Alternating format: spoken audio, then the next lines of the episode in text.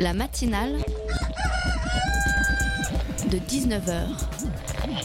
Et bah, c'est une émission qui parle de société, politique, euh, Culture alternative. On va aussi parler de sport, euh, de gens dans la rue. et l'actualité en règle générale. On va peut-être parler des corbeilles à linge en osier d'Auvergne. voilà, il y aura, il y aura des invités. Sociologues, des invités chercheurs. Les invités ne diront que des choses intelligentes. Ça va peut-être s'étriper un peu de temps en temps, mais La matinale de 19h, du lundi au jeudi jusqu'à 20h sur Radio Campus Paris. Méfiez-vous de l'hiver, méfiez-vous des derniers jours de novembre, méfiez-vous du manteau froid qui est tombé sur la ville. Déjà les gens pressent le pas, les rues se vident et n'appartiennent plus à personne, on préfère l'appartement chauffé, la petite couverture sur le petit canapé, la tasse de thé chaud. Chacun reste chez soi, on tasse nos vies minuscules dans quelques mètres carrés dans l'espoir d'y garder la chaleur. Méfiez-vous de l'hiver, méfiez-vous des prétextes au sommeil, on sortira demain, il fait trop froid, il pleut, je crois que j'ai le nez qui coule. Méfiez-vous du poisonnement des températures. Préparez-vous à l'hiver comme on se prépare à un siège. Faites des provisions, pardon. Calfeutrez-vous devant la télévision, les écrans ne gèlent pas eux. On est si bien, pourquoi sortir? Méfiez-vous de ceux qui hibernent, ceux qui, qui sait quand ils se réveilleront. Et si, c'est un peu fou, je sais bien, mais et si l'on sortait quand même? Un conseil presque rien, un tout petit conseil, sortez quand même. Appropriez-vous les rues, les parcs, les terrasses désertées des cafés. Bientôt Paris appartiendra à ceux qui auront le courage de braver les températures. Montmartre vide dans sa nuit glacée, à vous. Le parc du Luxembourg, ses pelouses désertées, votre royaume. Le port de l'Arsenal, les corps tendus des péniches gelées par la pluie qui les aura fendus. Chez vous, chez vous tout seul. Gravez vos noms aux platanes, laissez l'automne pourrir au pied des arbres nus, il suffit d'enlever son écharpe, de sortir les mains de ses poches, la capitale est à vous, glacée peut-être, mais elle vous appartient. Et comme disait l'immortel poète, l'hiver viendra les gars, l'hiver viendra, c'est à ce moment-là qu'il faut lever les... Qui m'a foutu une conclusion pareille Vite, PH, au grand réalisateur, c'est le début de cette émission, un jingle. La matinale de 19h, le magazine de Radio Campus Paris. Vous avez vu comme il fait ça bien, c'est très impressionnant. Au programme de cette matinale de 19h, vous les haïssez tous, nous les recevons à cette table. Aline Farès est une ex, je dis bien ex-banquière, elle a quitté son métier pour monter ce qu'on appelle une conférence gesticulée, où j'imagine elle gesticule à propos de son passé de banquière tout en mettant à notre portée des trucs auxquels je n'ai personnellement jamais rien compris, comme les ribes et les ris et les, les- le je ne sais pas, on lui demandera. À 19h34, une petite leçon d'éternité, comme chaque fois que mon chroniqueur chéri Emmanuel Raspienjas franchit les portes de ce studio pour l'une de ses tirades. Et puis en deuxième partie d'émission, on mettra les mains dans la terre. Oui, messieurs, dames, Henri Taïb, artiste jardinier, et Léonard Nguyen Vanté, jardinier de la guérilla gardening, viendront nous dire deux mots de l'école spéciale des espaces libres, une école où l'on ne peut apparemment pas s'empêcher de refleurir tous les espaces libres qu'on trouve aux quatre coins de la capitale. Avant of course, est-il seulement besoin de le préciser, une conclusion éclatante et pleine d'humour de la part de mon chroniqueur Pitoum, qui mettra tout le monde en joie, apaisera les esprits, réglera le conflit israélo-palestinien et mettra un terme à la fin dans le monde. Oui, et tout ça, c'est rien que pour vous. C'est la matinale de 19h, toute voile dehors sur le 93.9 FM. Franchement, quand on a fait HEC, on ne sait pas faire grand-chose, quoi. À part euh, se débrouiller à peu près en toutes circonstances dans des bureaux. Pendant tout un temps, j'ai cru qu'il était possible de changer les choses de l'intérieur. Par exemple, en promouvant le développement durable et la responsabilité sociale de l'entreprise à l'intérieur de la banque. Mais même si j'ai rencontré un certain enthousiasme au plus haut niveau de l'entreprise, et même si beaucoup d'énergie a été dépensée en interne dans cette direction, l'impact m'est apparu beaucoup trop limité. Alors côté coût, euh, bon, les effectifs se tiennent plutôt bien par rapport aux objectifs. On est presque à l'objectif de fin d'année. Oui, Michel. Trois départs en retraite anticipés, mais très bien. Euh, on va le noter, ce sera toujours ça de gagner hein, sur les objectifs de fin d'année. Je l'ajouterai au reporting. Euh, même si bon, la pression pendant les semaines qui viennent va surtout être sur les actifs. Les actifs. Un extrait du spectacle Chronique d'une ex-banquière d'Aline Farès, conférence gesticulée, donc à mi-chemin entre le théâtre, le one-man show, semblerait-il des cours d'économie. Aline Farès, vous êtes présente à la table de cette matinale de 19h et j'ose fougueusement vous dire bonsoir. Bonsoir. Bonsoir. Tout va bien? Ouais, très bien, merci. Bon, bah, c'est- bien ça. Aline Farès, il y a un autre homme à cette table et je vais lui demander de dire bonjour dans le micro. Bonjour. Vous entendez cette voix? C'est Pitoum. C'est notre journaliste numéro 1 ici à Radio Campus. C'est un peu comme un modèle pour nous tous. Pitoum, vous avez un feu roulant de questions à adresse d'Aline Farès. Je vous la confie, mais d'abord j'ai une première question. Euh, tout bêtement, les conférences gesticulées, qu'est-ce qu'est-ce que c'est? Alors, une conférence gesticulée, c'est un- une sorte de spectacle qui est à mi-chemin entre la conférence euh, académique, traditionnelle, avec une personne derrière son pupitre qui s'adresse à un public, et une représentation de type théâtral, un stand-up. quoi. Et à mi-chemin entre ça, on mélange ce qu'on appelle des savoirs froids, qui sont des savoirs qu'on acquiert par euh, des lectures, des cours à l'UNIF, des, euh, choses comme ça, bon, des savoirs de savant. Et puis, euh, on mélange à ça des savoirs chauds, qui sont ces savoirs qu'on développe au fur et à mesure de notre expérience, de notre vie professionnelle, notre vie de tous les jours, enfin voilà. Et en mélangeant tout ça, en mélangeant ces deux codes de d'intervention publique que sont la conférence et, euh, et le stand-up, bah, on arrive à une conférence gesticulée. Nécessairement en gesticulation ou... euh, Enfin, c'est gesticule, excusez-moi. Ça enfin, bouge ah, ou- vraiment, vous êtes dans Bah, le mouvement, il y a ouais, du mouvement. alors bon, je danse pas, euh, je saute pas, euh, je, Eh bien, je je- bouge, oui, je me déplace sur scène, mais bon, comme euh, Vous allez dans le public dans un seul en scène, je vais un peu dans le public, oui, Ouais. Euh, une fois, une fois en particulier, ouais, je vais dans le public. Euh, c'est vrai qu'il y a de l'interaction. Il y a une chose quand même qu'il faut dire sur la conférence gesticulée, c'est qu'elle a quand même un propos et une intention politique. Il y a quelque chose à faire passer pour euh, porter un message que bah, on pense important de faire passer au public qui vient nous voir, quoi. Vous avez une opinion et vous la, vous la défendez, vous la partagez. non, Bah, euh, disons que j'ai euh, ma propre analyse de la situation, que j'ai acquis par des lectures, des analyses, etc., que j'ai acquis par ma propre expérience à travers la banque, à travers le milieu associatif, le plaidoyer politique et la militance. Et puis, euh, bah, on, ouais, on, on transmet ça euh, avec euh, son opinion sur la façon dont ça fonctionne, ce qu'on en a compris, et puis la façon dont on aimerait le changer, dont on aimerait voir les choses bouger. Et ça, moi, je le fais sur la finance. Alors moi, j'ai- j'aimerais bien revenir au, un petit peu aux sources euh, d'Aline Fares. Les sources. Voilà, Aline Fares, la, la personne. Moi, je, je, je, je me dis, voilà, Aline Fares, vous avez 8 ans, déjà toute petite, dans les marges de votre cahier, vous vous dites, tac, c'était une vocation, la banque, qu'est-ce qui, qu'est-ce qui vous amène à vous dire, je vais faire des études pour aller là-dedans? Comment ça, se, comment ça commence, cette histoire? Je sais pas s'il y a le moins de banquiers qui a déjà rêvé enfant d'être banquier. Enfin, je vois pas comment on peut rêver en tant qu'enfant d'être banquier. en euh, jouant au Monopoly. banquière. Il y voulaient des gens qui étaient... Moi, je me suis fait Ouais, donc- de- des gens qui de voulaient faire la. Propriétaire à la limite, mais banquier. Propriétaire Mais euh, non, non, pas du tout. Alors en fait, ce qui s'est passé, c'est que je suis, j'ai grandi en Bretagne. Je suis bretonne. Et ça pousse à devenir banquier Et euh, non, mais pas du tout. Pas du tout, pardon. Et en fait, euh, comme euh, une bonne petite provinciale, j'avais juste envie d'aller à Paris. Mmh. Monter comme- à la grande ville. Euh, monter à la capitale. et comme euh, bah, je, je me débrouillais super bien à l'école et je savais pas vraiment ce que je voulais faire, en fait, j'avais pas d'idée préconçue sur euh, le travail que je voulais faire. J'avais juste envie d'apprendre des trucs, de vivre des expériences. Enfin bon, voilà. Et euh, bah, mes parents m'ont dit bah, t'as qu'à faire une prépa HEC. Et tu feras une école de commerce et puis tu feras ce que tu voudras après. On les embrasse. Et on les embrasse, mais oui. Euh, et du coup, bah, j'ai été faire une prépa euh, ici à Paris, à Carnot, et puis j'ai été prise à, j'ai réussi des concours, j'ai été prise à HEC, j'ai fait HEC. Et puis, bah, après, à la fin d'HEC, je m'étais dit non, mais moi, euh, je veux pas aller dans la finance, je veux pas aller dans une grosse boîte. Sauf que j'ai suivi, euh, j'ai suivi un garçon qui allait s'installer en Lorraine. Ouais, l'amour, l'amour Ouais, qui allait s'installer en Lorraine. Et puis, bah, à côté de la Lorraine, il y a quoi? Il y a le Luxembourg. Et au Luxembourg, il y a des banques. Et euh, c'est comme ça que j'ai atterri par hasard, mais vraiment complètement par hasard, dans une banque. Ça a été mon premier boulot. Et vous y restez combien de temps c'est le premier tout, boulot. Je suis restée dans cette banque pendant 9 ans et demi. Un Alors, premier ouais. boulot qui dure un petit peu Ah, quand même. quand même. Oui. Non, mais bon, j'étais dans, dans un assez gros groupe bancaire. J'étais euh, euh, chez Dexia. Et à Luxembourg, j'ai commencé aux ressources humaines, gentiment. Euh, et Au puis, début. Hein? Puis bientôt, puis, vous puis étiez petit à petit, bon, canine euh, descendant. j'ai été euh, après les ressources humaines où j'ai passé presque deux ans. J'ai rejoint le cabinet de la direction de la banque, donc de la filiale luxembourgeoise de Dexia, qui était quand même une assez grosse banque.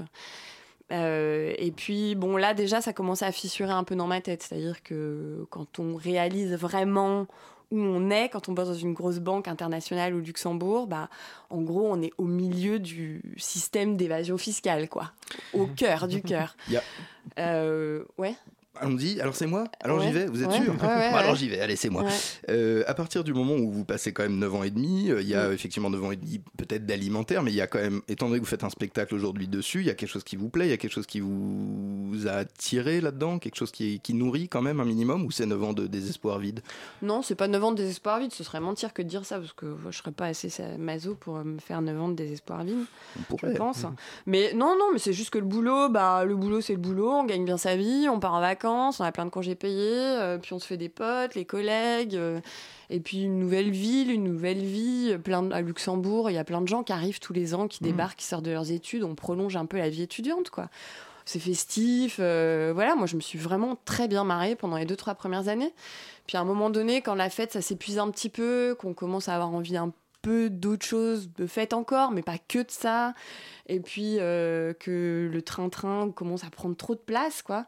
C'est là que le sens de, du, du travail commence, pour moi en tout cas, il a commencé à arriver, que j'ai commencé à le questionner, puis à chercher, et puis petit à petit euh, à me dire qu'il fallait d'abord que je parte de Luxembourg, ce que j'ai fait après presque cinq ans là-bas.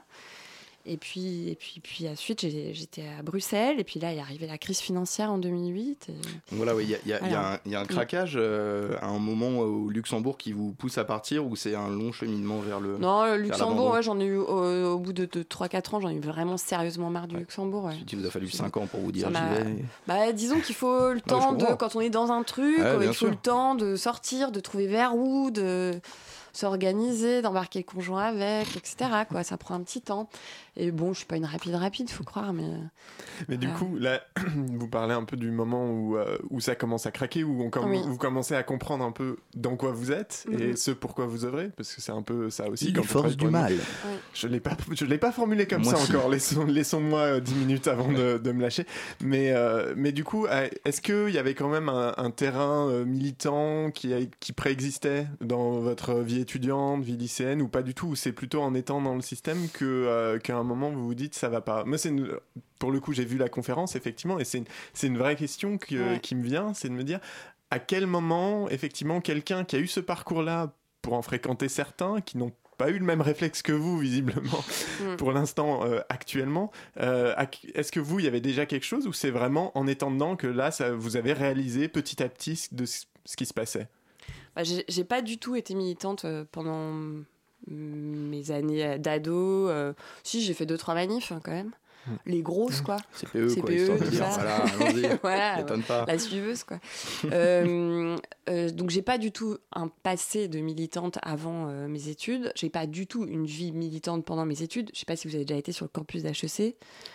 Non, on n'a pas le droit, c'est comme les vampires. Il n'y a pas de débat politique à HEC. quoi. C'est pas un lieu où on fait de la politique. Donc il n'y a pas de, de militance. C'est- l'école du capitalisme. Enfin, je veux dire, c'est Tout le monde est ça- farouchement de droite forme, euh, euh, macroniste Ben, non, moi je me considérais de gauche et on était pas mal euh, à être plutôt de gauche, mais une gentille gauche, quoi, pas une, Ah oui. pas une gauche qui milite. RIP, euh, gentil enfin, gauche. voilà. Euh, c'est- Enfin, je veux dire, le débat, même pas. Il avait même pas de place. C'est terrible à dire. C'est triste en fait. C'est vraiment triste, quoi. Mais c'est, euh, ça se passait à d'autres endroits. euh, et, et finalement, HEC, c'est vraiment une école à former les dirigeants de ce monde, euh, les dirigeants économiques, des gens qui sont capables de tenir une boîte, de de la monter, euh, de, de la diriger, de, de, de faire avancer euh, une grosse structure dans l'intérêt de ses actionnaires et de ses dirigeants. Enfin, c'est ça, euh, c'est ça HEC. Alors, il n'y a pas de place pour la contestation politique là-dedans. Enfin, je veux dire, ce serait complète- c'est complètement antinomique. Donc non, toujours pas à ce moment-là. Mais je pense que j'avais, enfin, j'ai quand même euh, grandi dans une famille. Enfin, mes parents sont des gens de gauche. Mon père est marocain. euh, J'allais en vacances au Maroc dans une famille qui est pas du tout aisée. euh, donc j'ai été euh, et puis mes grands-parents sont des, des agriculteurs ici en France. euh, ma mère est française. Le, enfin, j'ai été confrontée à des réalités très diverses euh, étant gamine. euh, euh, mon père est prof, enfin, il était Mm. prof après entrepreneur. Ma mère elle est médecin mais dans le service public. Enfin voilà, c'est, c'est, euh, je pense que j'ai été confrontée à des réalités diverses, ce qui fait que j'ai peut-être un, un bagage un peu plus critique de nature que que d'autres personnes qui viennent vraiment du sérail, quoi. Et, et voilà, mais, en attendant, euh, voilà. c'est arrivé tardivement, ouais. Oula, oula, oula, attendez, on parle, mais c'est c'est l'heure des sélections musicales de Radio Campus. Dressez l'oreille, ça va faire punchak punchak pendant quelques minutes. Then, then, loving friend, take a bunny. You don't know what it is, but don't you run away from it, guys.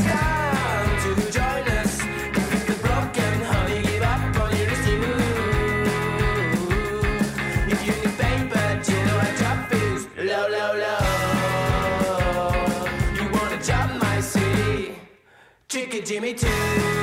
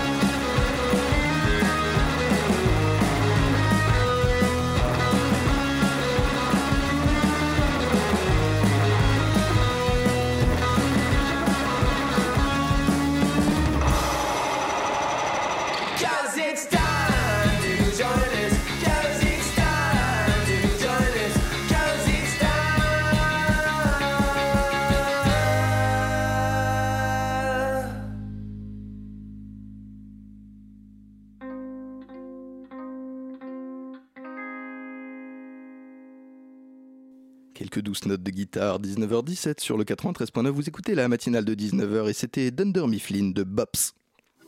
La matinale de 19h, le magazine de Radio Campus Paris. Conférence gesticulée d'une ex-banquière, Aline Farès est avec nous ce soir, ancienne représentante des forces du mal. Vous avez décidé de, de- de partager euh, votre expérience, d'éduquer à votre manière le public. On en était, et on le disait pendant la pause, à crack 2008, 2008, euh, crise financière, et, et là c'est le drame. Ah ouais, c'est la caca, c'est la cata, c'est la catastrophe. non, mais 2008, donc moi j'étais, euh, ça faisait un an que j'étais arrivée au- à Bruxelles et je bossais donc chez Dexia. Et Dexia, c'est une des premières banques qui a fait faillite en Europe. Et je commence ma conférence gesticulée sur cet épisode-là parce que euh, pour moi, ça a été, même si euh, je commençais à comprendre que ça n'allait pas, je commençais à faire ma propre analyse et à me dire qu'il fallait vraiment que je me casse, euh, j'avais pas envisagé qu'il était possible que Dexia fasse faillite. Hmm. Parce qu'elle était présentée comme la banque des collectivités publiques, la banque du développement durable, et qu'elle avait parmi les meilleures notes euh, sur les marchés financiers, la plus grosse solidité financière parmi le secteur bancaire européen. Enfin voilà, c'était un, un truc ultra solide, et du jour au lendemain, pif, le truc se casse la figure et doit, enfin, ne se casse pas la figure puisqu'il est sauvé à grand renfort Bien de sûr. milliards par les, les pouvoirs publics, donc par nous, quoi. Alors, quelle, est l'ambiance ce jour-là? Enfin, en gros, quand vous apprenez, vous arrivez au bureau, et là, c'est euh, la fin du monde euh, à peu près sur le moment financier. Quel est, qu'est-ce qu'on, qu'est-ce qu'on voit? À quoi on assiste dans ces moments-là? Bah, moi, je travaillais dans, auprès d'un des membres du comité de direction de Dexia, donc euh, c'était très bizarre. C'était une ambiance un peu. euh, En fait, c'est difficile à décrire parce que autant dans les agences, les gens, euh, ça vivait, quoi. Les gens s'énervaient, ça gueulait, etc. Et donc, les pauvres gens qui bossaient dans les agences s'en prenaient plein la figure. Autant euh, à la direction générale, c'est là-haut, dans les tours, au 30e étage, etc. Enfin, mais. euh, Donc, le silence feutré, silence feutré du désastre. le quoi. silence feutré, ouais, c'est ça en fait. C'est un peu le silence feutré du désastre. On attend que les têtes tombent, et puis les dirigeants s'en vont, puis d'autres les remplacent, et puis, et puis voilà. Mais euh, euh, après ça, du coup, bah, ça devient plus compliqué de sortir parce qu'en pleine crise financière, euh, en ayant fait HEC, hein, comme c'était repris au début, euh, voilà, on sait pas faire grand chose, donc c'était pas fastoche. Et puis. Euh, puis c'est ce que je raconte dans ma conférence gesticulée, le temps que ça prend de sortir de cet, univers-là. Mais moi, après 2008, c'était sûr qu'il fallait que, que j'arrête ça pour passer à autre chose. La grosse question, c'était quoi? Et j'ai mis jusqu'à euh, 2011 à trouver la réponse. Et cette réponse qui est de euh, d'aller un peu euh, ben, à l'encontre, essayer au lieu de changer le système de l'intérieur, comme vous l'expliquiez à un moment dans la, la conférence, se dire on va essayer de le changer de l'extérieur. Ouais. Donc vous arrivez, c'est à ce moment-là tout de suite chez Finance Watch. Moi, j'ai eu un- une période de plus ou 9 moins- mois où j'ai Ouais. Pas eu de boulot, mais Ouais. en gros, j'ai quitté la banque fin 2011 et puis j'ai rejoint, j'ai j'ai postulé à ce moment-là pour une nouvelle ONG qui venait de se créer, qui s'appelle Finance Watch, qui est euh, un lobby citoyen basé à Bruxelles, hein, qui a pour but d'œuvrer dans l'intérêt général en matière de réglementation financière. Et donc je me suis dit, bon, ça ne peut pas changer de l'intérieur, il y a des grosses annonces politiques, plus jamais ça, il faut réglementer, il y a des premières initiatives qui sortaient, les banques qui râlaient, enfin tout était normal. Et je me suis dit, bah, autant aller rejoindre ces rangs-là. Il y a besoin de gens qui ont l'expérience du système financier et des banques. J'y vais. Et bon, ça m'a mis neuf mois à avoir le job, pendant lesquels j'ai rejoint des groupes militants à Bruxelles. Et puis finalement, je suis rentrée chez Finance Watch tout en restant dans ces groupes militants en parallèle. Et c'est là qu'une nouvelle vie a commencé, quoi. Et que je suis rentrée dans euh, l'appareil législatif européen, point- côté société civile. Hmm. euh, à travailler sur toute une série de, de lois et notamment sur la loi de séparation bancaire. Ouais, et justement, euh, si on peut euh, développer un petit peu, alors sans refaire la, la conférence qui dure une Mais heure si. et demie, Alors, mais euh, il nous reste ouais, bon, ouais. 10 minutes, mais, mais en tout cas, voilà. de- Qu'est-ce que c'est? Voilà, moi c'est ça. Qu'est-ce que c'est la, la- séparation, la loi de séparation bancaire, citoyenne, civile? Je ne sais Bah, pas. En fait, la loi de séparation bancaire, c'est la première proposition qui avait été mise en place euh, après la crise de 29 par euh, le gouvernement Roosevelt. C'était de dire, à partir de maintenant, vu comme ça s'est barré en cacahuète avec euh, les marchés, sur les marchés financiers euh, et que ça a été la déconfiture, on va interdire à des banques qui s'occupent des dépôts de l'épargne des gens, des moyens de paiement, donc tout ce qui est transfert, euh, chèques, cartes, etc., et euh, des crédits, on va interdire à ces institutions-là d'aller sur les marchés financiers, parce que si elles vont sur les marchés financiers et qu'elles se prennent des déconfitures, alors c'est toutes les fonctions essentielles au fonctionnement de l'économie qui sont bloquées, c'est-à-dire nos comptes, les moyens de paiement et les crédits. Et, euh, et donc c'était ça l'idée, c'était de dire, ok, bah en fait en 2008, il s'est produit plus ou moins la même chose qu'en 1929. On a dit que c'était la plus grosse crise depuis 1929, la plus grosse crise financière. Elle avait des sources similaires, sauf que bah, les marchés financiers sont plus gros, euh, la finance elle est mondialisée, euh, l'interconnexion est beaucoup plus forte aujourd'hui, donc les impacts sont beaucoup plus violents. Euh, et euh, enfin quoi que enfin, bref et, euh, et du coup le- la proposition de séparer les activités bancaires c'est de dire bon bah voilà ça fait euh, ça fait 70 ans qu'on était dans une relative stabilité on peut peut-être y retourner, ce serait peut-être pas une trop bête idée en fait. Et c'est une loi qui aurait très fortement impacté des grosses banques comme les grosses banques françaises, à la Société Générale, BNP Paribas, euh, Crédit Agricole, euh, Banque Populaire Caisse d'Épargne, enfin le groupe BPCE, des Deutsche Bank, des Barclays, des UBS, etc. Ça aurait changé radicalement la face de ces institutions Vous dites ça qui, aurait. pour plus de la moitié, sont consacrés au marché financier. Je dis ça aurait parce qu'en fait, euh, c'est une loi qui a été discutée, qui a fait l'objet de sondages, qui ont été largement portés par l'opinion publique, euh, qui a fait l'objet de campagnes électorales, mon ennemi c'est la finance et tout ça là, euh, qui a fait euh, en Allemagne aussi, qui a fait l'objet de promesses politiques. Et en fait, ben, tout ça est passé à la moulinette du lobbying bancaire qui n'en voulait certainement pas, parce qu'en fait, pour eux, c'est du pain béni de pouvoir faire les deux activités en même temps. Lobby qui assiège sauvé. le Parlement européen, euh, euh, ils sont tout autour. De Ah la... oui, oui, oui, ah ouais. physiquement, Donc, à Bruxelles, il y a un quartier, ouais, il y a le Parlement, il y a le Conseil, il y a la Commission, et puis tout autour, c'est des lobbies, quoi. un gros. siège. Et, euh, et donc, bah, du coup, voilà, c'est euh, finalement cette loi. Alors en France, il y a une loi de séparation bancaire. hein. Si vous dites il n'y en a pas, on va vous dire bah si, il y en a une. Ouais, ok. Bah, vous pouvez aller lire sur le site de Finance Watch en français l'analyse qu'on a faite à l'époque sur cette loi de séparation bancaire. Elle ne sépare rien du tout. Et il y a même un PDG de banque, Frédéric Oudéa de la Société Générale, pour ne pas le citer, qui a avoué devant, enfin avoué, qui a dit devant le Parlement français et l'Assemblée nationale, euh, oui, si vous faites cette loi, elle séparera 2% de nos activités, alors que l'enjeu pour sa banque, c'était plus de 50% de ses activités. Donc c'est... C'est ça la loi bancaire de, séparation. En France, c'est une loi qui existe effectivement, mais qui ne sépare rien du tout. Et de fait, les banques n'ont pas changé de tête depuis 2008. quoi. Oui, Je veux dire, votre constat finalement, ces neuf dernières années, et rien n'a changé. Presque rien, parce qu'on est face au même euh, risque systémique, on est face au même risque d'explosion de crise, d'explosion de crise. On entend régulièrement, si vous lisez un peu la presse économique, euh, on Ça entend des petites voix comme ça, ah, ça va revenir, et d'où ça va venir? Ah, d'un coup, c'est les, euh, c'est les prêts étudiants euh, aux États-Unis, ou bien les prêts aux voitures, pour les voitures, prêts conso pour les automobiles. D'autres fois, c'est les entreprises en Chine. Enfin, ça dépend, on entend des sons de cloche un petit peu différents. Mais en gros, ce qu'on voit très clairement, c'est que le niveau de dette privée augmente à une vitesse de dingue, parce qu'en gros, on endette, on endette, on endette pour pallier à des revenus qui sont misérables, de plus en plus mauvais et des conditions de vie qui sont de plus en plus mauvaises, et donc le crédit, c'est un palliatif pour une vie de merde, quoi. Et Qu'est-ce qui se passe? C'est qu'on accumule, on accumule, on accumule des crédits. Et au niveau systémique, c'est des bulles parce qu'au bout d'un moment, les gens, ils peuvent pas travailler comme des esclaves pendant des années et des années pour rembourser des crédits qui sont impossibles à rembourser. Donc à un moment, ça va péter puisque les gens seront plus capables de rembourser. Et cet effet-là est en train de se reconstruire en Ouais, Europe, en France, ouais. aux États-Unis, Mm. tranquillou. Oui. Tranquillou. Et posé. tous les mécanismes de diffusion de la crise euh, en devenir sont toujours là vu que ça n'a pas été réglé. Et là, peut-être quelque chose euh, sur lequel on pourrait, euh, on peut revenir un petit peu là, c'est et que vous expliquez très bien dans la conférence. Donc j'encourage tout le monde à, à aller la voir puisque On donnera les dates oui, dans quelques minutes. parce que vous l'expliquerez encore mieux euh, demain soir. Mais euh, J'avais dit c'est- dans quelques minutes. oui, bah, je spoil un peu. Euh, c'est vraiment cette idée de que à un moment les banques se servent aussi de cette non séparation pour avoir euh, ce que vous appelez alors c'est la subvention, Une euh, subvention une subvention implicite, implicite, voilà.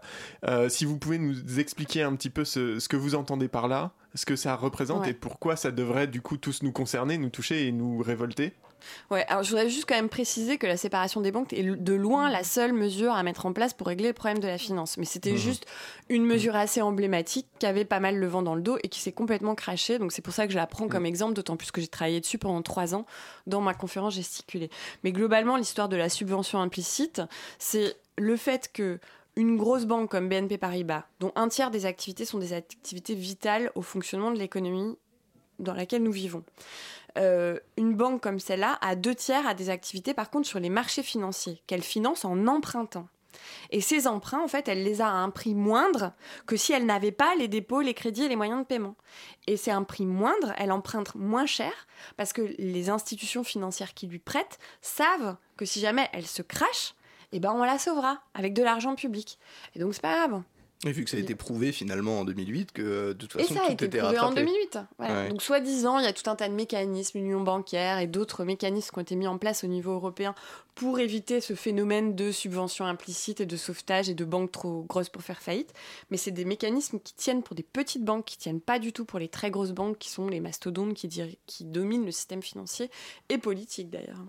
Alors il nous reste à peu près 1 minute 30 donc euh, il va falloir faire court mais comment on règle tout ça exactement? Vous avez fait HEC donc Si j'avais que une formule magique, ce serait déjà fait. une solution Non, à faire le- appliquer les lois Bon, le, La révolution Une des, euh, Prendre les armes Ouais, par exemple. Euh, non, mais une des choses principales que j'essaie de transmettre avec cette conférence gesticulée, c'est que euh, il y a très peu de gens qui se- s'emparent du, du- du sujet aujourd'hui parce qu'il est hyper rébarbatif et que la stratégie la plus largement répandue sur la finance et les banques, c'est l'évitement, ce que je comprends tout à fait. La bonne nouvelle dans tout ça, c'est qu'on a une marge de progression énorme. C'est-à-dire que si on commence à s'y intéresser, on va pouvoir commencer à faire levier sur les décisions politiques et on va pouvoir commencer à sérieusement faire pression sur le système bancaire et financier. Donc, ce à quoi j'invite les gens qui viennent à ma conférence et ce à quoi j'invite les auditeurs et les auditrices maintenant, c'est à se renseigner sur le sujet. Il y a plein d'associations, euh, ATTAC, le CADTM, le collectif Roosevelt, je vais en oublier, des, je vais en oublier plein, qui travaillent sur ce sujet-là. Euh, il y a plein de publications, il y a plein de bouquins dans lesquels il y a plein, des tonnes de propositions, il y a des actions qui sont menées. Il y a des agences bancaires qui se font régulièrement peinturer dans les manifs. Il y a euh, tout un tas de choses qui peuvent être faites, des actions dans les banques, des actions devant les autorités publiques, des euh, actions de lobbying, euh, des organisations qui peuvent être soutenues, etc. etc. Et tout ça, c'est autant de choses qui peuvent être faites et qui peuvent permettre de faire bouger un petit peu. Peinture lurée, mes amis, peinture lurée. Merci euh, à vous, Aline Farès. Je vide mes comptes en banque dès ce soir pour tout planquer sous mon oreiller. Chronique d'une ex-banquière, c'est une conférence gesticulée qui se jouera notamment demain soir, mardi 21 novembre à partir de 19h30. Où ça, me demanderez-vous? Eh bien, je vous réponds métro Croix de Chavaux sur la ligne 9 à Montreuil, dans les locaux de l'assaut Comme vous et moi qui vous accueille. Quant à vous, chers auditeurs, chères auditrices, vous ne perdez rien pour attendre quelques minutes de musique. Malcolm Young est mort, c'est pour lui. La matinale de 19h, du lundi au jeudi jusqu'à 20h sur Radio Campus Paris.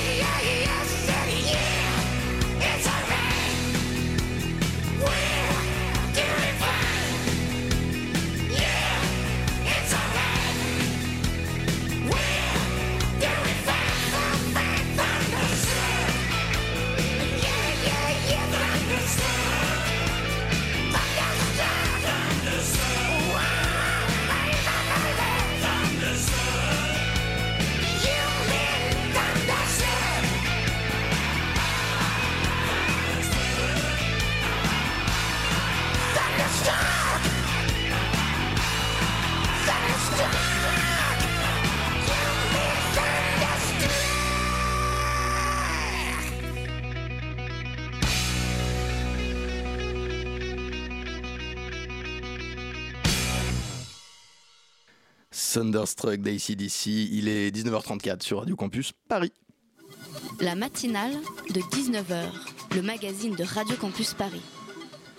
Bien, après une demi-heure à m'assécher la gorge à vous parler, il est mon oasis, mon liquide vital qui me permet de me reposer les cordes vocales et de reprendre mon souffle pendant que je la laisse glisser le nectar onctueux de sa voix dans mes oreilles que j'ai décrassé pour l'occasion. Si une source d'eau claire pouvait parler, nul doute qu'elle aurait le timbre d'Emmanuel Raspien-Jazz. Bonsoir. Bonsoir, et je ne demande qu'à te désaltérer, mon bon François. Non, toi, toi. Toutefois, sachant que je ne saurais y parvenir grâce à mon seul et bien maigre talent, je vais me reposer ce soir sur celui d'un acteur, Eric Caravaca, dont les plus raffinés d'entre vous se souviennent pour ses prestations dans des films tels que La Chambre des officiers ou La Mhm. raison du plus faible. Eric Caravaca, donc acteur muet en documentariste depuis bientôt trois semaines et la sortie en salle de Carré 35, chef-d'œuvre aussi précieux qu'inattendu. Alors je pose le cadre en quelques mots. Au-delà de la Méditerranée, dans un petit cimetière de Casablanca, au Maroc, à l'emplacement 35, une terre désertée par son ancienne puissance coloniale renferme en elle le corps d'une enfant oubliée. Christine, première née du couple Caravaca, morte à 3 ans d'un mal honteux et jamais nommé, à l'existence cachée par ses parents depuis plus d'un demi-siècle et abandonnée sur un sol désormais étranger. Aucune image, photo ou film ne subsiste de sa courte vie, toute détruite par sa mère et soustraite à la connaissance de ses deux frères durant plus de 40 ans, avant que sa présence invisible ne vienne hanter des années plus tard l'acteur-réalisateur, amputé sans le savoir d'un membre fantôme. Tel est le point de départ de cette enquête autobiographique haletante, à la puissance d'évocation inversement proportionnelle aux moyens mis en œuvre. En à peine 1h07, Caravaca fouille son inconscient familial et désentrelace la parole de sa mère comme on dessert patiemment les poings fermés d'un enfant buté. Cette mère emmurée dans le déni comme dans un tombeau dont elle seule possède la clé, matriarche aussi terrifiante dans son obstination à ne pas vouloir mettre de mots sur la dissimulation de cette tragédie qu'absolument bouleversante de tristesse inguérissable. Habitée depuis toujours par une douleur qui ne devrait pas être la sienne, venue demander, sinon des comptes, du moins des explications en guise d'héritage, Caravaca place cette femme qu'il semble découvrir au centre d'interrogatoire aussi précautionneux qu'implacable afin de déchirer le grand silence de sa maison. Une maison aux pièces trop longtemps condamnées où le mensonge s'est déposé comme une fine poussière pour peu à peu étouffer la voix de ceux qui restent et savent. Confronté à ces silences et ces contradictions, munis d'indices usés et dérisoires, livrets de famille, vieux passeports, films familiaux en Super 8 datant d'après le deuil et de ce mensonge originel, le documentariste s'improvise détective et historien, reliant avec une lucidité affûtée le déni maternel au refoulé colonial d'un Maroc à l'époque encore français qui ne voulait pas voir son agonie en cours. Alors évidemment, j'utilise des mots qui font peur, qui intimident, mort, mensonge, deuil et même aux yeux de certains, documentaire. Et pourtant, croyez-moi, vous ne regretterez jamais d'avoir poussé la porte des quelques salles qui passent encore ce film miraculeux. Carré 35 rend palpable l'ambition commune des plus grands documentaires, à savoir la poursuite d'un temps irrémédiablement perdu et la révélation de l'invisible. En redonnant en à, peine plus d'une heure, mais pour toujours, une existence à sa sœur inconnue, Caravaca traque la lumière fossile d'une étoile éphémère, disparue depuis des décennies, et révèle que le souvenir est une force physique comparable à la gravité qui régit l'univers, une puissance neutre, toujours présente, qui attire à elle tous les acteurs d'une tragédie par pure inertie, sans affect ni jugement pour les enlacer dans une ronde éternelle, nourrie de forces contraires. Une ronde où l'amour et la douleur, les bonnes et les mauvaises intentions s'agglomèrent pour donner naissance à un lieu apaisé, une terre commune qui ne soit plus stérilisée par les larmes du malheur à laquelle arrimait la mémoire errante de l'enfant effacé mais néanmoins regretté. Si j'avais encore des larmes, Emmanuel, elles seraient toutes pour vous. Vous êtes l'hydromel de ma bande FM. Pour les plus parisiens d'entre vous, je suis chargé de vous informer que si cette déclaration d'amour vous a convaincu, et Dieu sait que moi, elle m'a convaincu, swaggy swag, Carré 35 sera projeté au cinéma Luminor Hôtel de Ville le 27 novembre à 20h en présence du réalisateur. 19h37, information de dernière minute, écoutez, la matinale de 19h rallongerait l'espérance de vie. Euh, C'est comme ça. La matinale de 19h, le magazine de Radio Campus Paris. Du lundi au jeudi jusqu'à 20h. École spéciale des espaces libres, guérilla, gar- guérilla gardening, pardon, artiste jardinier. Il me semble, messieurs, vous faites l'école buissonnière. Avec moi dans ce studio, Henri Taïb, artiste jardinier à l'ESEL, ainsi que Léonard Nguyen Vante, jardinier de la guérilla gardening et technicien agricole. Et vous êtes ici pour nous parler terreau, géranium et occupation d'espaces vacants. Bonsoir. Bonsoir. Bonsoir. Ouh, bonsoir. Vous avez une belle voix. 40 ans de cigarette C'est la même Au chose pour moins, moi. au moins. Inès Edel Garcia de la rédaction de Radio Campus Paris nous a rejoint pour cet entretien. Vous passez une soirée agréable? Oui, merci. Bon, Bonsoir tout le ça- monde. Ça, ça me fait plaisir. Henri Taïb, euh, Léonard Nguyen, qu'est-ce que c'est que cette école spéciale euh, des espaces libres? Vous ne seriez pas de, de dangereux hippies par hasard? Bah, j'ai les cheveux qui poussent en ce moment. Je suis pas allé chez le coiffeur. On n'est pas loin de la dreadlocks. On va pas se mentir. Qu'est-ce que c'est cette école spéciale?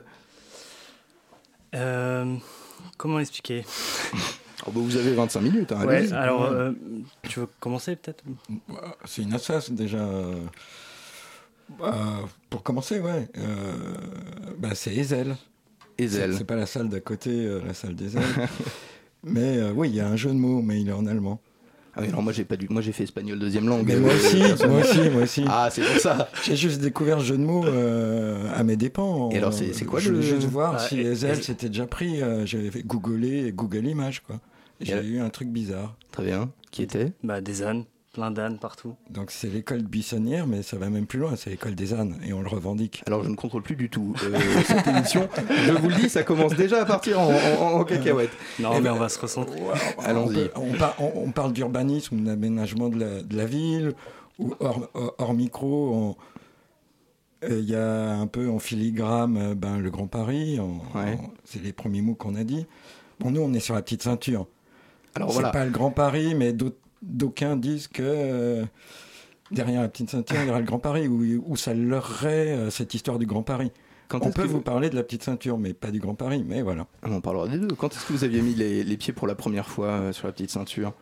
Peut-être Henri pour commencer Bah, moi, je suis plasticien, j'ai mis les Je vois pieds. pas le rapport. eh ben, j'étais étudiant, ça remonte. Voilà, je suis plasticien, j'étais étudiant, je suis arrivé à Paris, je suis lyonnais.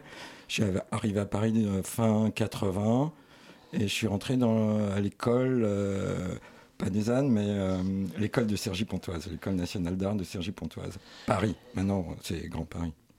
Mhm.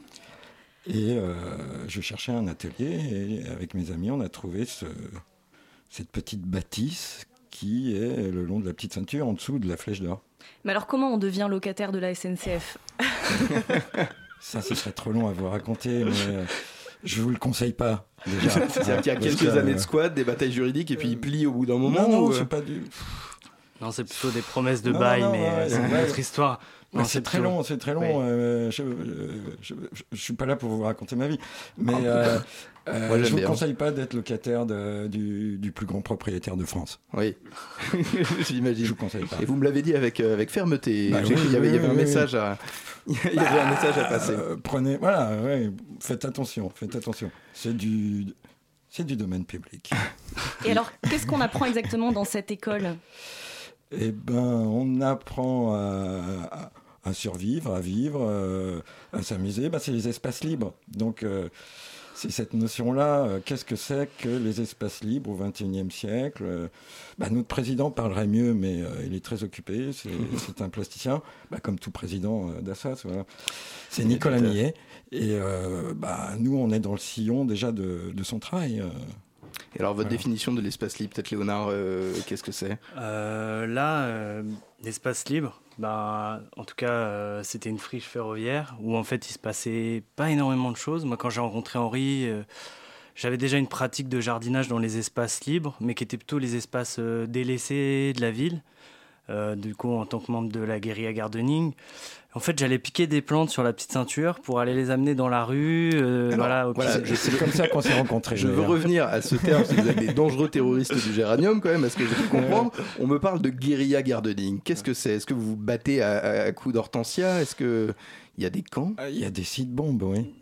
Des seed bombs, de, Ouais, de l'anglais, euh, seed bombe de bombs. graines. Voilà. Et alors, alors allez-y, alors expliquez-moi quoi. Moi, je suis, je suis suspendu à vos lèvres. Eh ben, euh, si tu veux, c'est une manière de se réapproprier la ville, de, de réenchanter la ville, et puis surtout de, tu sais, on fait aussi des graffitis avec la mousse et tout ça. C'est pour aussi euh, finalement questionner euh, les espaces, euh, à, la, fois que les gens euh, re- reparlent dans la rue, puissent poser des questions sur l'alimentation, sur, sur à la fois, ouais, mais est-ce que je peux me nourrir en ville? Est-ce que je peux faire de l'agriculture urbaine? Est-ce que, est-ce que finalement la ville c'est trois jours d'autonomie alimentaire? Donc tu vois, c'est aussi poser toutes ces questions-là, essayer de faire avancer toutes ces questions petit à petit. Et euh, comme la petite teinture, c'est un endroit aussi où il y a pas mal euh, de, jeunes, d'étudiants, mais aussi des mineurs isolés qui viennent et tout ça. Du coup, bah, on, on arrive à sensibiliser, à les toucher dans, dans cet endroit-là pour pouvoir euh, du coup leur transmettre. euh, eux, c'est ceux qui savent comment on a créé ce jardin, qui était un jardin euh, quand- à entendre euh, les, les collectifs qui agissent actuellement sur la petite ceinture, parce que faut savoir qu'il y a un début d'appropriation. Voilà, exactement. La mairie de Ouais. Paris, là, est en train Ouais. de- de- d'expérimenter Voilà. de, nouveaux usages parce qu'elle veut ouvrir en fait la petite ceinture au grand récupérer public. finalement. Et à Pour des usages entendre, récréatifs à ou- entendre un peu les premiers collectifs, on entend, on a l'impression que c'est c'est impossible ou c'est ultra difficile de faire un jardin dans un espace qui est soi-disant fermé, mais en fait est quand même ouvert parce que il y a des, c'est pour eux, il y a des portes qui sont ouvertes, il y a des trucs.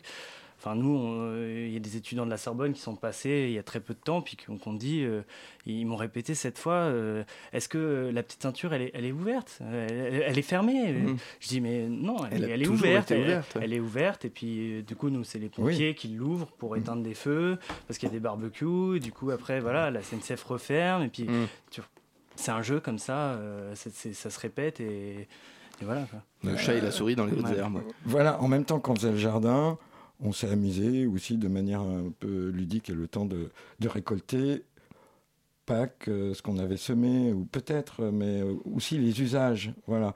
Je veux dire, euh, on en parlait hors hors micro aussi. euh, tu disais que ça fait au moins 15 ans que tu fréquentes la petite ceinture. Emmanuel fait- Raspinjas qui est toujours présent et qui peut intervenir si l'envie lui en Oui. prend. Pour l'instant, j'écoute. Bah, moi, ça fait 25 ans. euh, je veux dire, euh, euh, je m'occupais il y a 25 ans, quand on était étudiant à l'école d'art, d'une assoce qui s'appelait la Flèche d'Or. Et c'est pas forcément un train qui fait le PLM. Hmm. C'est aussi de la littérature.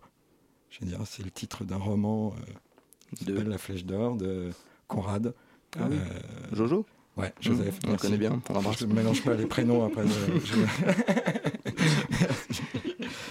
voilà, et c'est, euh, ça n'a plus rien à voir. C'est sur un bateau, mais on fait des bateaux en pierre.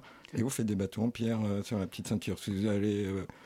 Ou en branchage, ou ou, en branchage, Parce ouais. que du coup, il y a un Donc flux. vous l'aménagez cette petite ceinture, vous la Non, rendez, vous la on la- rendez belle. on la l'aménagez, mé- on la ménage, on la ménage. On la ménage, absolument. En séparant le là et le, que- mais- et le ménage. Bah, Parce que tu vois, finalement, euh, on ramène rien, on fait tout avec la matière qui est sur place, quoi, avec les branches, les Et c'est cette idée de faire avec ce qu'on trouve, ce qu'on a sous la main. Voilà, et, et tu vois, on le fait euh, dans notre temps euh, bénévole, on fait ça depuis 7 Mmh. ans.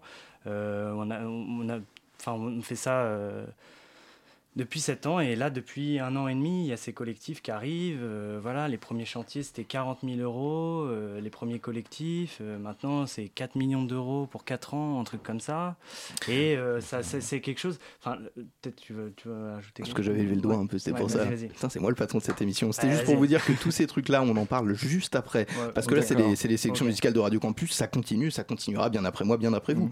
Euh, Vous écoutez RC Paris, comme vous êtes beau, comme vous êtes grand, à tout de suite.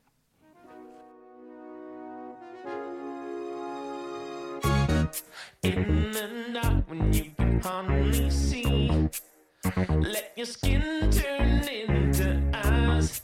From the top, walking ahead of me, chasing my reflection.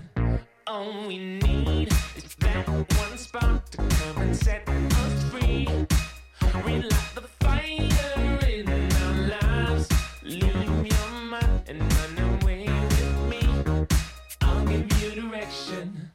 So come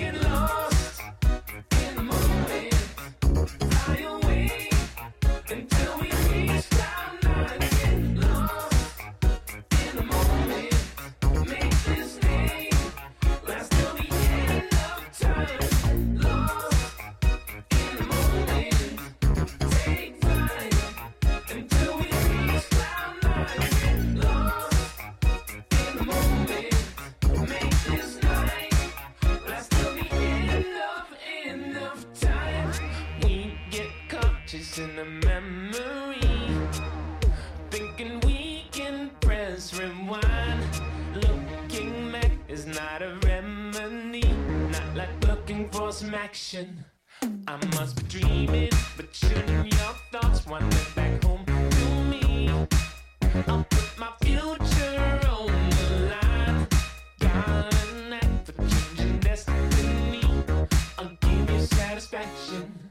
So let's get lost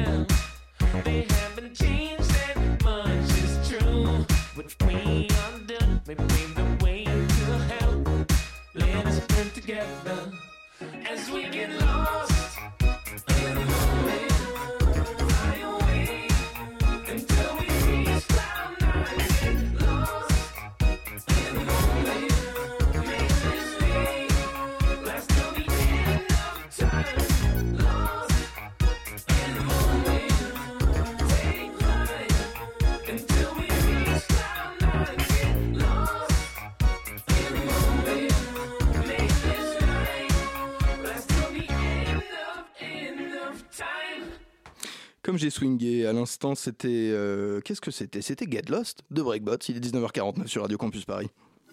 La matinale de 19h, le magazine de Radio Campus Paris. Ils se battront jusqu'à la dernière tulipe. Henri Taïb, artiste jardinier à l'école spéciale des espaces libres, et Léonard Nguyen Vanté, jardinier et technicien agricole, sont avec nous en studio et ils sont en train de ployer sous le feu des questions de l'intrépide Inès Edel Garcia de la rédaction de Radio Campus Paris. On parlait à l'instant euh, de, des, expériences qui sont menées par les différents collectifs euh, qui ont été mandatés euh, par la ville de Paris. Est-ce que pour vous, c'est un peu l'arbre qui cache la forêt et que derrière là, on a l'ombre des promoteurs privés qui guettent et qui convoitent cette petite ceinture? Avec leurs longues dents. Henri C'est fort probable. De toute manière, si on se pose la question déjà qui, euh, qui sont les acteurs sur le terrain euh, au niveau du propriétaire Eh bien, je vous la pose. Allons-y. Moi, j'étais jardinier pendant un an à la recyclerie. Ouais. Dans le 18e. Et on a été amenés à collaborer ensemble. Il n'y a rien de subversif à la recyclerie. Donc, on a organisé des ateliers euh, jardinage régulièrement, de manière officielle. Et dans tous ces ateliers, euh, on a fait des trucs L'Oréal. Bon, et aussi, on a fait un atelier spécial SNCF avec le département développement durable. Il en existe Voilà. donc un à la SNCF. Bien entendu. Par Et rapport au département charbon, Adorable. On a, on a passé euh, deux heures euh, à refaire le monde. Euh, en cas de canicule, ils m'ont garanti qu'ils feraient comme ça. Ils peuvent amener des wagons citernes. Et alors, Et pour sauver les jardins, pour sauver la population. Donc il n'y a pas de souci à se faire. Voilà, il y a des gens. Le diable sous ses plus beaux Mais atouts, c'est pas eux. oui. euh, voilà, je veux dire, la petite ceinture, Mais- il y a eu un, un buzz. il y a- ça fait le buzz. Voilà, je veux dire, ça fait le buzz depuis pas mal de temps. Ça fait couler beaucoup d'encre. La preuve, vous êtes là Mais- ce soir. Ouais, ben voilà. Mais certainement moins que, que, euh, les fortifications de Thiers au 19e siècle. Et il y a une petite analogie à voir. Ouais, je l'attends là, parce que vous m'avez un peu. euh, Thiers euh, Jean-Claude Nicolas Forestier, je vous cite le bouquin Grande ville et système de parc. Allons-y. 1910. Et alors quoi Bah rien, euh, tout est dans le titre. Après le bouquin, il est à la bibliothèque. Eh J'invite tous les Voilà. auditeurs à le lire. Euh, Il y a déjà eu auparavant des plans de Paris euh, merveilleux qui ont été bottés en touche. Ouais, d'accord. Donc, je dirais même, la petite ceinture, c'est peut-être une possibilité de relier tous les parcs du 19e siècle, parce qu'il suffit de regarder un plan. Ce que vous êtes en train de nous dire, c'est qu'il y aurait possiblement de meilleurs moyens, euh, de meilleures choses à faire avec cette Oui. petite ceinture plutôt Passer que par la de banlieue. Passer par la banlieue. Passer par la banlieue, par exemple. Il y a, de- il y a- peut-être qu'il y a plus d'opportunités. Déjà, à Paris, c'est 2,50 m euh, d'espace vert par habitant. On traverse le périph', euh, euh, ça double, ça double. Et Ah, plus on s'éloigne euh, après la région, voilà. Ouais. Paris, Grand Paris, tout ça, il y a beaucoup d'institutions. Je ne sais pas s'ils arrivent à bosser ensemble, mais euh, voilà, euh, dans le Grand Paris, il y a, si on fait une moyenne, il y a plus d'espace vert, bien sûr. euh, c'est plus facile à travailler par rapport à notre domaine. Après, euh, ce que je peux préciser, c'est qu'en gros, un jardin, à chaque fois qu'il est fait, ça, ça va étonner tout le monde, mais c'est aussi pour faire une plus-value immobilière. Je veux dire, Mhm. quand on a fait les buts de Chaumont, c'était, euh, il y avait les appartes autour et certes, les des dispositifs paysagers, c'était pas encore, euh, ils n'étaient pas encore en place. Tu vois, les arbres sont pas encore grands, donc tu peux pas encore prétendre à ce que ce soit un parc. euh, mais dans le futur, ils savaient que ça aurait une valeur euh, qui, qui est pas, calculable, quoi. Oui, mais Et est-ce que ça, Est-ce que ça ça. me revient d'un seul coup. Dites-moi. Euh, euh, les responsables de l'aménagement de la petite ceinture, donc biodiversité, corridor écologique, euh, j'en passe et des meilleurs, c'est SNCF Immobilier qui s'en occupe. hein. L'ennemi. Bah, c'est tout ce que je peux dire, c'est officiel. Après, voilà. C'est- c'est- Donc on se demande, le voilà. département Voilà. immobilier. Bah, il y a déjà eu- ceinture bah, Il y a déjà eu des constructions dans le sud de Paris. Euh, Nous, dans le 20e rue Florian, euh, il semblerait, il y a des rumeurs qui courent comme quoi il y aurait des constructions sur les surlargeurs. Apparemment, il y a, un cab- il y a des gens au cabinet de la Mhm. mairie qui disent que euh, qu'en gros, peut-être ça va pas être construit, mais tu vois, nous, c'est des, c'est des rumeurs, tu Peut-être, vois, peut-être ils, essayent de Mais bloquer les et- projets étant immobiliers. locataire, étant locataire de la SNCF, ou été locataire de la SNCF plus précisément, euh, j'avais plus affaire à la SNCF depuis fort fort longtemps. J'ai perdu le contact. En- euh, J'étais en contact avec Next City, la ville du futur, euh, la ville prochaine. On les invite Voilà. à se renseigner, les Donc, auditeurs, on les invite à venir Voilà. vous voir à l'association. Euh, merci à vous, messieurs. Euh, j'ai envie de vous rempoter rien qu'en vous voyant. Vraiment, ça me. J'ai bien aimé cette conversation, c'était fleuri. Euh, je veux pas avoir l'air trop direct, mais je crois que c'est l'heure de la chronique de Pitoum. Alors, jingle, nom de Dieu. La matinale de 19h, le magazine de Radio Campus Paris. Du lundi au jeudi jusqu'à 20h. Qu'est-ce qu'on a Ben, on n'a pas de lancement. Bah, c'est ce que je me disais à l'instant, dis donc. Hein François Oui François, voix posthume du 93.9, avec ce timbre d'outre-tombe si Suave. particulier, qui berce nos oreilles, mais se révèle toutefois bien inutile quand il s'agit de renvoyer son chèque de taxe d'habitation au trésor public. Tu ne sers à rien, François. C'est aussi ce que je me disais ce matin en pleurant. auditrice inconnue à mes caresses, mon vice. Nous sommes toujours dans cette partouze gigantesque non consentie qu'est la présidence Macron, et j'aimerais bien qu'on me laisse remonter mon slip, s'il vous plaît, merci. Quoi, comment ça, il y encore des réformes Bon, d'accord, allez-y, mais pourriez-vous mettre un petit peu de lubrifiant? Non, bah tant pis, vivement 2022. Bordel, bonjour Qu'on puisse revoter pour lui. oui. Oui, que du bonheur. Oh, je t'entends bien, François. Je t'entends bien houspiller dans ta barbe foisonnante qui me rappelle les photos frivoles déterrées du grenier de mon papy que l'on venait d'enterrer. Je t'entends bien râler sur mes lubies anti-macronistes, toi qui penses encore que je jalouse les marcheurs tel un cul de jatte aigri. Et voilà, il est reparti, il va gueuler contre Emmanuel et Edouard. Comme vous êtes de gauche, Pitoum. Jamais assez. Mais non, non, non, je ne me lancerai pas aujourd'hui dans une diatribe contre ces trous du cul qui nous gouvernent sur fond d'accord en ré majeur, car de tous les accords, c'en est insoumis. Aujourd'hui, je vais prendre du recul, de la distance, surplomber la meute médiatique islamo-gauchiste insipide avec laquelle j'aboie en vain, certes, mais non sans plaisir chaque semaine pour aborder une vraie question métaphysique qui ébranle nos convictions les plus intimes, qui bouleverse nos repères, qui transcende nos certitudes et qui rallonge sans raison cette phrase. Ah mais bordel, qu'est-ce que je dois encore regarder des films avec Johnny Depp ou pas, gigolo de son père, merde! Voilà, nous en avons déjà parlé à cette antenne à plusieurs reprises et nous sommes loin d'être les seuls, donc tu sais déjà que le monde du cinéma et plus largement toute la société est en train de vivre une série de dénonciations par des femmes et des hommes d'agressions sexuelles allant de l'exhibition au viol hein, et commises par des hommes. À moins que tu n'aies vécu en ermite dans une grotte et que je sois ton premier contact avec le monde contemporain, si c'est le cas, tu vas voir, c'est génial, les USA ont élu une star de la télé-réalité fasciste, la super. France Ouais, la France, un mec qui ne croit pas en la politique, et Roland Barthes est toujours mort. ou que tu, ou peut-être que tu te dans le déni, tel Bill Cosby, ce qui est une forme d'ermitage intellectuel. Mais du coup, pour bon nombre de gens, et par gens j'entends principalement petit mal hétéro engoncé dans ses certitudes, ça devient tout à coup le bordel, hein, parce qu'en plus de devoir se remettre en question, il se retrouve tout à coup dépourvu d'idoles.